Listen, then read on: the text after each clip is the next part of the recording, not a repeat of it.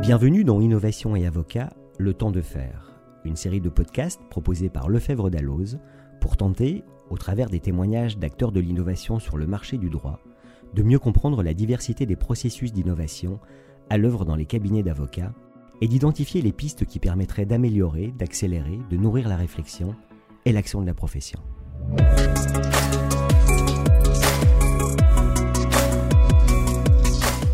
Diversité de la profession d'avocat est une richesse. Et au cours des différents chapitres qui jalonnent nos podcasts Innovation et Avocat le temps de faire, nous avons pu constater les efforts qui pourraient être réalisés dans l'avenir. Reste que, déjà, certains confrères et acteurs du droit innovent. Pour partager leur parcours et identifier les idées que vous pourriez vous approprier, nous avons invité Karine Deluca, avocate au barreau du Jura, créateur de Grandvel Avocat et du podcast Parlons divorce. Karine Deluca, bonjour. Bonjour. Merci d'avoir accepté de, de, répondre à nos questions. Avec plaisir. Karine, est-ce que je peux vous demander brièvement de vous présenter, s'il vous plaît? Oui, bien sûr. Donc, je m'appelle Karine Deluca, je suis avocate depuis maintenant 19 ans. Je suis spécialisée en droit de la famille. Et euh, je travaille euh, au sein d'une super équipe, euh, l'équipe Grandvel. On est plusieurs avocats, pas mal d'assistantes. C'est un petit cabinet qui ne fait que grossir. Et puis, on est également créateur du podcast Parlons divorce avec Grandvel depuis quelques temps, qui marche bien et qui a permis aussi un développement important de notre activité. Merci beaucoup. Votre cabinet a été construit autour de l'innovation, avec peu de technologie au départ. Pourquoi avoir innové? En fait, moi, je dis souvent, l'innovation, c'est juste améliorer l'existant. Euh, souvent, sous le mot innovation, on a l'impression que c'est des choses très compliquées, très technologiques et autres. Et je crois que innover, ça peut être des choses déjà toutes simples. Et je crois qu'il y a eu une obsession dans le cabinet, que ce soit moi ou mon associé, de toujours vouloir améliorer le quotidien. Mais que ce soit le quotidien, euh, le nôtre, mais également le quotidien de nos clients. Et en fait, on est animé par ça depuis le début, ce qui fait qu'au fur et à mesure, on a créé des choses, mis en place des outils toujours dans ce but d'améliorer notre quotidien d'avocat, mais également le quotidien de nos clients. C'est le moteur de départ, vouloir améliorer une situation. S'il y a quelque chose qui ne va pas bien, s'il y a un système qui n'est pas satisfaisant, plutôt que de râler, de se dire qu'est-ce que je peux mettre en place pour modifier ce qui ne me convient pas? Et l'innovation, pour nous, elle vient de là, en fait. Donc, souvent, je dis, c'est simplement améliorer l'existant, améliorer ce qui existe déjà et comment est-ce qu'on peut le rendre plus efficace, plus opérationnel, plus confortable, etc. Et c'est là où on en est venu à, mettre en place différents outils. Alors j'entends bien ce que vous me dites, hein, mais pensez-vous que le digital ait, provoqué une rupture dans le processus d'innovation? Alors je ne sais pas ce que vous entendez comme par rupture. Moi je dirais que le digital, ça oblige à un virage.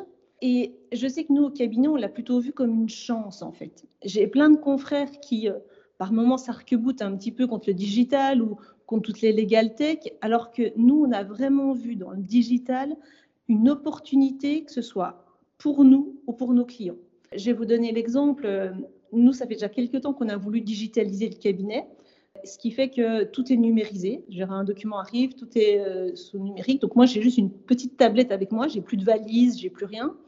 Et je peux vous dire qu'au moment où le Covid, euh, on s'est tous retrouvés à la maison, euh, nous, ça ne nous a pas posé de soucis en fait. Euh, alors que j'ai des confrères qui se sont retrouvés un peu en, galère.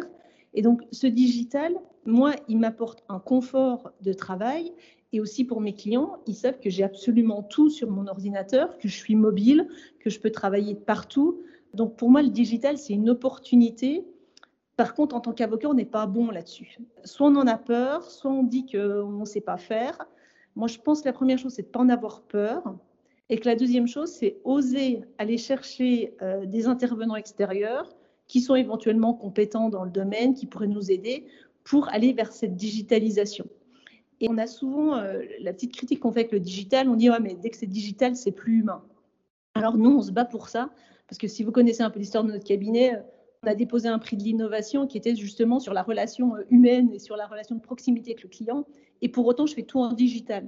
Et donc, je refuse qu'on oppose euh, l'accompagnement humain le digital. Depuis que c'est digitalisé, j'ai jamais été aussi proche de mes clients parce que je suis plus disponible, parce que je peux les joindre plus facilement, parce que comme j'ai dégagé du temps sur certaines fonctions, ben, je suis plus présente pour eux. Il y a vraiment, en tout cas, euh, dans le processus d'innovation, il faut l'intégrer et sans se dire qu'on va devenir des robots, sans se dire qu'on euh, ne va plus être présent auprès de nos clients. Au contraire, il y a vraiment une proximité qui peut se créer avec le digital. Merci beaucoup. D'après vous, que faudrait-il pour rendre les jeunes avocats plus innovants? Alors, je ne sais pas, hein, je n'ai pas de recette magique pour rendre plus innovants. Moi, je crois que déjà, la première chose, c'est peut-être les autoriser à rêver, en fait. Euh, et ça, j'ai envie de dire, dans tous les milieux, de se dire, mais de quoi je rêve vraiment? Parce que quand on s'autorise à rêver, on s'autorise à changer les choses. On s'autorise à bousculer un petit peu les, choses préétablies. Et je crois que euh, si j'avais envie de dire quelque chose aux jeunes, c'est mais rêver. Quel métier vous rêvez de faire? Comment vous rêvez de le faire, votre métier d'avocat? C'est la première piste sur laquelle je les engagerai. Et puis surtout, euh, ne vous freinez pas dans vos rêves. Moi, je donne toujours cet exemple. Hein, euh, je suis un petit cabinet de province. Et puis pour autant, bah, il y a quelques semaines, on s'est retrouvé dans le magazine Le Point, dans les cabinets coup de cœur de moins de 20 avocats. Bah, en fait, je l'avais rêvé, ça et j'en avais l'envie. Et en fait, il ne faut pas se dire, bah, si je suis en province ou si je suis un petit cabinet, je ne peux pas rêver grand. Donc les jeunes, osez rêver et puis euh, bah, tracer une direction euh, dans la direction de vos rêves. La deuxième chose qu'il faut, à mon avis, leur dire à nos jeunes, c'est qu'il faut les responsabiliser. Je suis convaincue que soit on se lamente, soit on se dit oh ben ça va pas, euh, soit ma situation de collaboration elle me va pas ou autre, et puis bah finalement on change rien, on fait que le constat de ce qui va pas. Les responsabiliser, c'est de se dire ok, il y a des choses qui ne vont pas aller dans la profession, il y a des choses qui ne sont pas satisfaisantes. Par contre, tu as les clés pour les changer. Moi, je le dis régulièrement quand on a des personnes qui viennent travailler avec nous.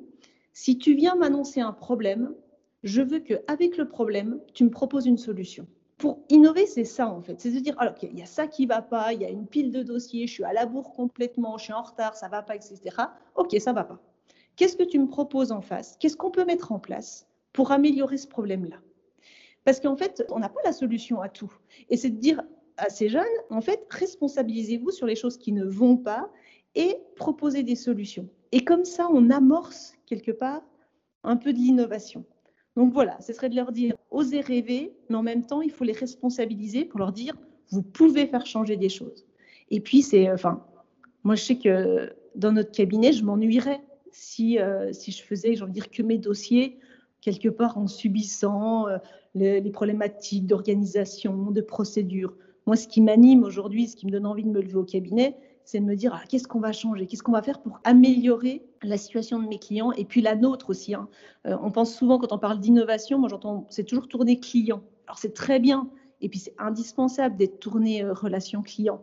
Mais ce qui est indispensable, c'est aussi de penser à soi. Moi en tant qu'avocat, est-ce que mes conditions de travail sont satisfaisantes? Est-ce que mon organisation professionnelle me va? Ou est-ce que je pourrais pas améliorer certaines choses? Et ça peut commencer juste par là. Merci beaucoup. Est-ce que c'est ça que vous diriez en substance à des avocats plus anciens? Alors j'ai envie de le dire encore plus aux plus anciens. Mais alors j'ai plus de mal parfois à les amener vers des modifications parce que moi je fais un constat qui parfois m'attriste un petit peu. Hein. Quand on discute un petit peu avec les confrères, on a des confrères qui sont euh, souvent un peu pessimistes, qui sont tristes même euh, de leur façon de, de travailler, qui sont un peu négatifs euh, sur le constat par rapport aux clients, ça va jamais, les audiences, ça va pas non plus. Donc, j'ai envie de dire, mais alors justement, si ça va pas, chercher des choses pour l'améliorer. Et, et je suis pas une utopiste parce que vraiment, nous, on a mis sur des petites choses des améliorations qui fait que je suis contente, moi, de venir au bureau le matin. Et je crois que les anciens, si à un moment donné, ils n'ont plus envie de venir au bureau le matin, ça vaut peut-être le coup de se dire, mais est-ce que je ne vais pas innover? Mais c'est peut-être le mot innover qui leur fait peur. Les anciens, souvent, ils nous disent, mais innover serait quelque part euh, ne plus être un bon avocat ou ce serait trahir la profession d'avocat. Mais c'est pas ça. J'ai pas l'impression de trahir la profession d'avocat que de chercher à innover. Quand j'ai fait des podcasts, euh, je me sens bien avocate. Sauf qu'à un moment donné, j'ai fait le constat que peut-être que j'avais besoin un peu de renouveau dans ma façon de travailler, que je me suis rendu compte qu'il y avait plein de gens qui n'avaient pas accès à l'information et je me suis dit, mais comment est-ce que je peux résoudre ce problème? Ah ben, Je vais faire des podcasts. Comme ça, je vais donner de l'information. Moi, ça m'évite de répéter plein de fois mes clients, parfois toujours la même chose. Eh ben, je les renvoie sur mon podcast Par exemple, quand on a, euh, vous savez, avant une audience, moi je leur expliquais comment se passe l'audience. Puis des fois, je suis un peu pressée parce que j'ai plein de dossiers. Et ben, je leur envoie le lien sur comment se déroule une audience. Je gagne du temps, mon client en même temps a de l'information. Et ça, on peut le faire euh, que soit jeune ou, ancien avocat. Donc, euh, sur les anciens, j'ai envie de dire, voilà, il faut que notre métier, on soit heureux d'y aller. Si on sent qu'il y a des choses sur lesquelles on n'est plus heureux, ça vaut le coup de les modifier. Si on est très heureux et que tout va bien, pas de changement à faire. Mais moi, j'entends quand même un discours de confrères, parfois, avec une lassitude du métier. Et je trouve ça un petit peu dommage. Et c'est pour ça que des fois, j'aurais envie euh, de les embarquer avec nous, avec l'énergie qu'on a pour, euh, pour changer les choses.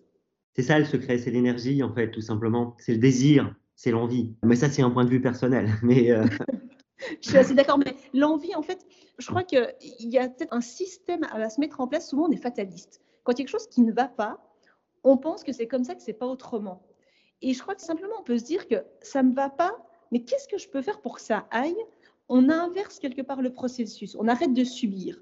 Alors peut-être qu'effectivement, il faut une énergie, et je ne sais pas d'où elle vient, mais de l'énergie pour aller vers du mieux, j'ai envie de dire, ça peut être que motivant, ça peut être que satisfaisant.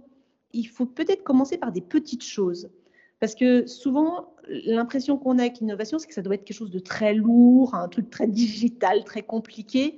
Et donc, euh, bah, on s'interdit de faire quoi que ce soit parce que ça paraît très compliqué. Mais vous n'êtes pas obligé de faire une legal tech ou ni des podcasts, hein, forcément, pour innover. Vous pouvez faire des plus petites choses. Et c'est de mettre en place, j'ai envie de dire, un cercle vertueux, un mouvement qui fait que moi, j'ai envie d'être heureux en allant travailler. Comment je fais pour être heureux en allant travailler? Qu'est-ce que je mets en place? Pour que moi, mes équipes, on soit bien et constamment, on se réinterroge. Nous, on fait un petit exercice au cabinet, je vous livre notre système, on fait le système euh, kiff ou pas kiff.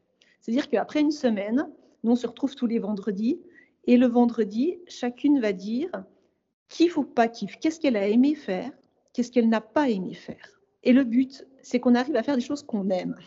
Et ce qu'on n'aime pas faire, c'est se dire pourquoi on n'aime pas et comment est-ce qu'on peut le faire autrement. Dans mon équipe, moi par exemple, j'aime pas rédiger je, ne suis pas très bonne pour ça. C'est pas, je n'ai pas de grand plaisir à la rédaction. Et j'ai une de mes assistantes qui, elle, adore faire ça. Donc, euh, avoir les clients au téléphone, ça la remplissait pas de joie. Moi, j'adore avoir les gens au téléphone. Donc, on a trouvé euh, une équipe et de se dire, bon, écoute, moi, ça, j'aime bien faire, toi, tu n'aimes pas. Et, on trouve à améliorer notre quotidien. Et ça, faut le faire régulièrement. Qu'est-ce que j'aime Qu'est-ce que j'aime pas? Kiff ou pas kiff, on appelle ça. Et, et, quelque part, ça oblige à se réinterroger. Et c'est vrai que je ne sais pas si c'est de l'énergie qu'il faut, mais c'est simplement euh, bah, l'envie d'être heureux en allant travailler. Et puis c'est peut-être l'essentiel finalement. Avec une philosophie pareille, je ne suis pas surpris que le point euh, vous ait repéré. Hein. Ça, c'est une parenthèse, bien évidemment. Je poursuis, euh, je vous ai interrogé sur les jeunes avocats, qu'est-ce qu'il faudrait faire pour les rendre plus innovants, et puis on est passé aux plus anciens, et maintenant on arrive à leurs clients, qu'est-ce qu'il faudrait faire selon vous pour rendre les clients plus innovants, ou en tout cas les amener à plus d'appétence pour l'innovation je ne sais pas s'il faut les amener à plus d'appétence pour l'innovation. Moi, je crois que notre premier défi en tant qu'avocat, c'est de les amener à plus avoir peur de nous. Parce qu'on a des clients, très clairement, euh, on leur fait peur. On leur fait peur pour deux raisons. On leur fait peur parce que souvent, ils comprennent rien à ce qu'on leur raconte. Et puis, on leur fait peur parce qu'on va amener du contentieux, puis en plus, on va être très cher. Et je trouve qu'on a tout un travail, nous, avocats, de nous rendre plus accessibles plus accessible en termes euh, d'expression, de compréhension, et plus accessible de ne pas être ce que j'appelle euh, perché derrière notre grand bureau euh, et de faire peur aux, clients. En fait, nos clients, on va les emmener à aller vers l'innovation, vers une modernité quand ils auront plus peur de nous. Et nous, vraiment, on a fait l'expérience en travaillant différemment hein, avec le Covid, en faisant beaucoup de visio, en faisant beaucoup d'appels téléphoniques. Au début, les clients, ils se disent ah, mais moi, je veux vous voir absolument. Et puis finalement, je leur ai dit, écoutez, on commence par un rendez-vous téléphonique, on va faire une visio. Et si vous avez besoin, il n'y a pas de souci, je vous recevrai. Et à chaque fois, à la fin des rendez-vous, ils me disent, non, finalement, on n'avait pas besoin de se voir. En fait, on a réglé toutes les questions. Et en plus de cette façon-là, moi, ils m'ont plus souvent au téléphone parce que je suis plus disponible. C'est avec l'expérience que le client se rend compte que le digital, la communication euh, par visio ou euh, autre, finalement, elle fonctionne bien. Mais il faut leur en faire l'expérience. Parce que, prime abord, il y a aussi toujours un petit frein hein, sur l'innovation. Mais si l'expérience client est bonne, finalement, ils sont convaincus. Donc, c'est à nous de rendre aussi, nous, en tant qu'avocats, l'expérience du client satisfaisante pour qu'ils se disent, chez eux, ils innovent, mais en fait, finalement, euh, ils répondent vraiment à mes besoins. Parce que c'est ça, euh, notre rôle. Hein. On est un métier de service. Il faut aller répondre aux besoins du client. Très bien, merci beaucoup. Comment incitez-vous à l'innovation dans votre organisation? Vous en avez parlé pour les jeunes, vous en avez parlé euh, pour les plus anciens, puis vous avez donné quelques exemples. Vous avez des choses à ajouter là-dessus? En fait, il faut donner l'exemple. Pour pouvoir inciter tout le monde du cabinet à innover, il faut donner l'exemple. Et c'est comme avec les parents et les enfants, quand on donne l'exemple, finalement c'est assez sympathique, bah, tout le monde a envie de suivre.